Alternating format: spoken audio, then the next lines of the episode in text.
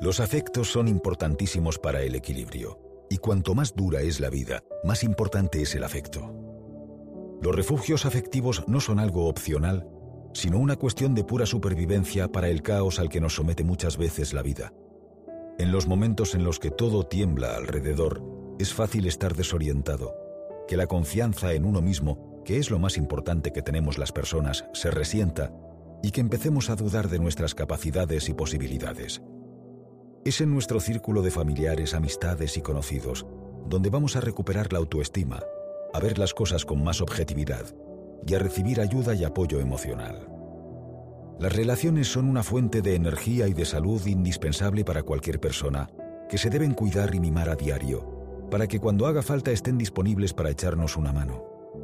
No es casual que el psicólogo norteamericano David Myers, en su obra The Pursuit of Happiness, La búsqueda de la felicidad, escriba, Las personas, con independencia de que sean jóvenes o viejos, hombres o mujeres, ricos o pobres, de Oriente o de Occidente, cuando se les pregunta qué es lo que más felices les hace, Cuatro de cada cinco responden que las relaciones con las personas que quieren. Las relaciones dan sentido a la vida.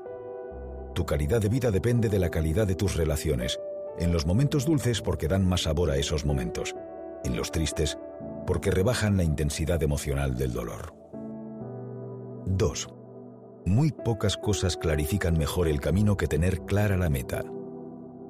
Tener un fin nítido en mente permite aplicar todas las energías hacia ese objetivo, con lo fructífero que ello resulta al no desgastar nuestros recursos en cuestiones menores. Quien sabe lo que quiere y el precio que está dispuesto a pagar, siempre encuentra caminos y recovecos para meter la cabeza y encontrar alternativas para avanzar en esa dirección. Todo son ventajas cuando uno sabe hacia dónde va y descarta el resto de alternativas sin rechistar para focalizarse al 100% hacia ese fin. El propio Valdano diserta sobre esta cuestión. El objetivo como diana a la que apuntar. El faro que orienta el esfuerzo, como corolario al trabajo bien hecho, como elemento integrador, como impulsor del optimismo, como reductor de la incertidumbre, como fortalecedor de la confianza. 3. Pocas palabras hay tan importantes como la confianza, porque cuanto mayor es la confianza, menor es el miedo. El atrevimiento siempre es fruto de la confianza. Por eso, de una u otra manera, todo en esta vida debe estar orientado a ganar confianza en uno mismo, ya que todos nuestros movimientos corporales son fruto de nuestros estados mentales. A mayor miedo, más parálisis. A mayor confianza, más acción. Y la mejor manera de ganar confianza en uno mismo es a través del desarrollo personal porque cuantos más recursos contamos en nuestra mochila fruto del conocimiento y la experiencia, más seguros nos sentimos a la hora de afrontar retos ambiciosos. Crecer como profesional y como persona es siempre el camino más seguro para que el miedo pierda fuerza, evitando así que nos arrincone. El miedo es un gran castrador del sentido de la aventura, imprescindible para cualquier proyecto que aspire al éxito. Por miedo dudamos, no nos atrevemos y finalmente no hacemos para ser sancionados por un posible error. Y en ese camino de crecimiento personal, siempre es bueno tener a alguien, un coach, por ejemplo, que nos empuje a dar un paso más, ya que las personas casi siempre prefieren optar por la alternativa más cómoda a la necesaria. Así lo refleja el exjugador de fútbol. Sin duda, la confianza es el mayor potenciador del talento. La confianza suelta las piernas ensancha los pulmones, estrecha las relaciones con los compañeros, empuja a la buena suerte y dispara el talento. Solo la confianza que se tiene de uno mismo y se recoge del medio lleva el talento hasta el límite. 4. Un entrenador debe saber de fútbol y sobre todo de seres humanos. Tiene sentido, porque como bien añade, esto se puede trasladar a cualquier actividad en donde alguien tenga la responsabilidad de liderar un grupo de personas. De modo que hay que saber de finanzas y seres humanos, de tornillos y seres humanos, o de cítricos y seres humanos. El punto de encuentro de cualquier actividad directiva son las personas, porque son ellas quienes hacen que las cosas ocurran. Gobernar individuos, sin embargo, no es tarea sencilla, porque cada persona es irrepetible. Quizás por eso también Valdano señala Un directivo tiene que convertirse en un especialista de cada uno de los seres humanos que tiene alrededor.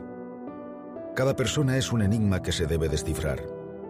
El reto hoy día es mayor porque las relaciones son cada vez más frías y menos carnales. Algunos soportes como Internet o Intranet ayudan muchísimo a una buena comunicación con gente que está en otro continente, pero nos alejan de la gente que está en la oficina de al lado. Un ejecutivo debe evitar ser víctima de la pereza y hacer un esfuerzo serio y continuo de estar en permanente contacto con su gente para conocerlos y entenderlos mejor. No puedes gestionar bien a quien no conoces. Conocer bien a alguien, sus deseos, miedos e inseguridades, es estar en mejores condiciones para poder liberar todo su potencial. 5. El imperio último del líder se mide observando lo que deja como herencia.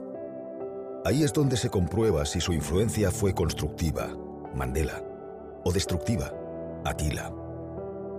No podemos hablar de liderazgo dejando al margen los valores.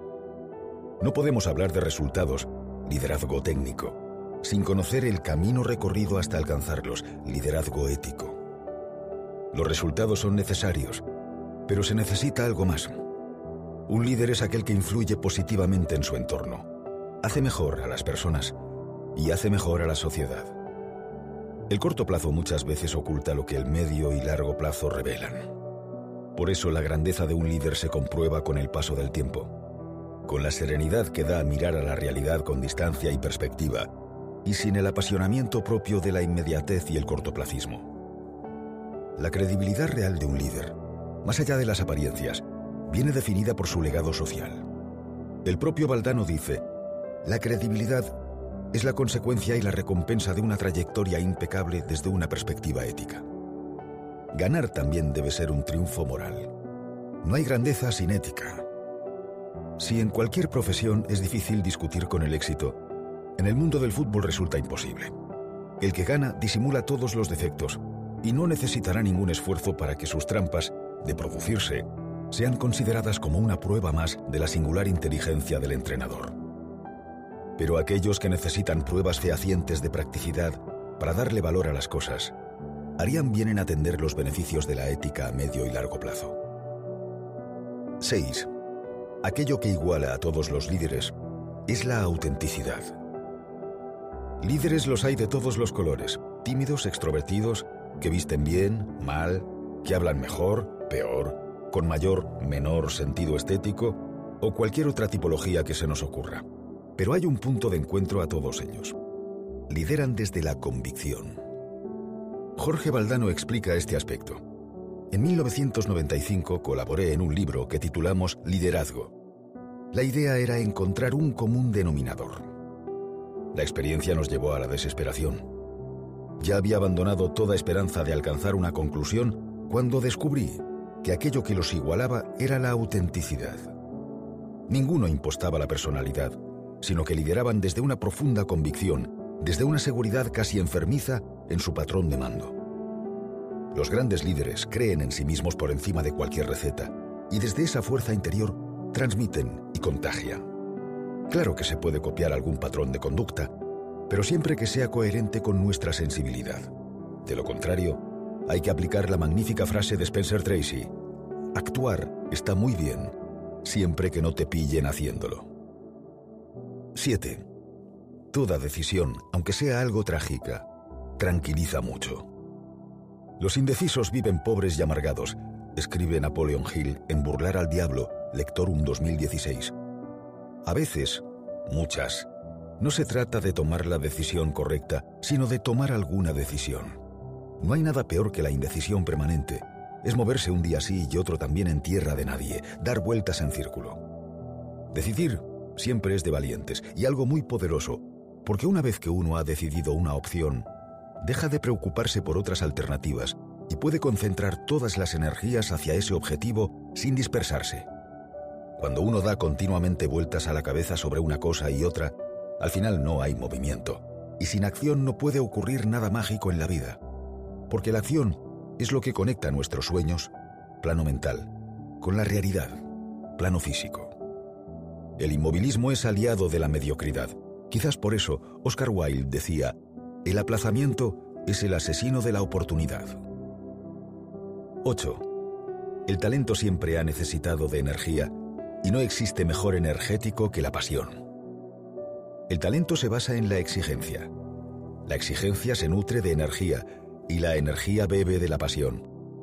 Ponerle emoción a las cosas que hacemos es ponerles vida, hacerlas mejor.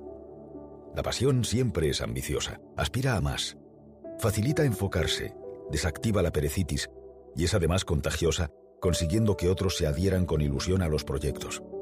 La pasión crea pasión. Por el contrario, la desconexión emocional entre el hombre y la tarea a desarrollar es fulminante para la consecución de objetivos valiosos.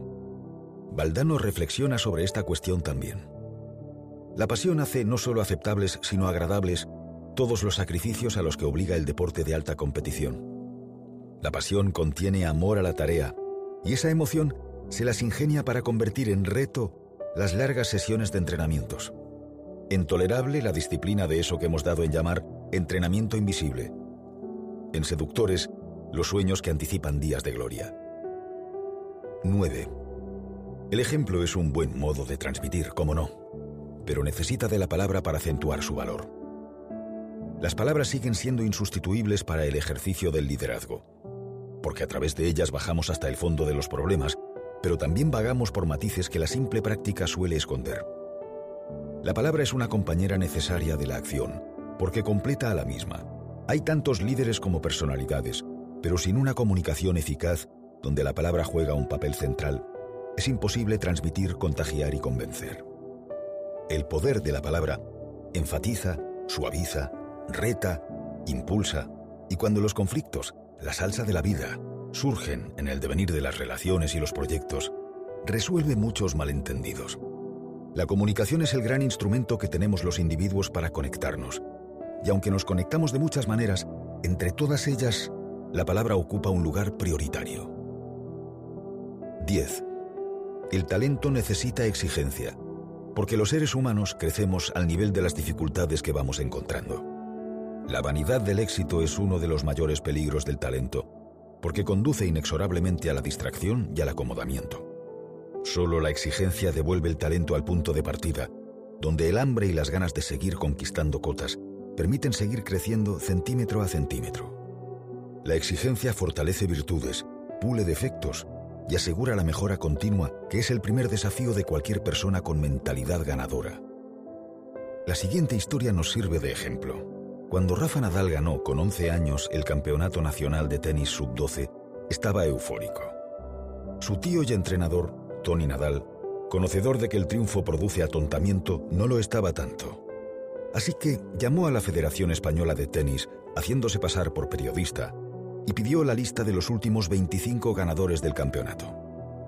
Entonces, delante de la familia, leyó todos los nombres en voz alta y le preguntó al joven Rafa si alguna vez había oído hablar de ellos. Solo cinco habían alcanzado un nivel decente como profesionales, y sus nombres le sonaban. Tony Nadal fue contundente. ¿Te das cuenta, Rafael? Tus probabilidades de llegar a ser un profesional son de una entre cinco. Así que no te emociones demasiado por la victoria. Aún te queda mucho camino por recorrer, y es un camino difícil. Que lo recorras con éxito depende de ti.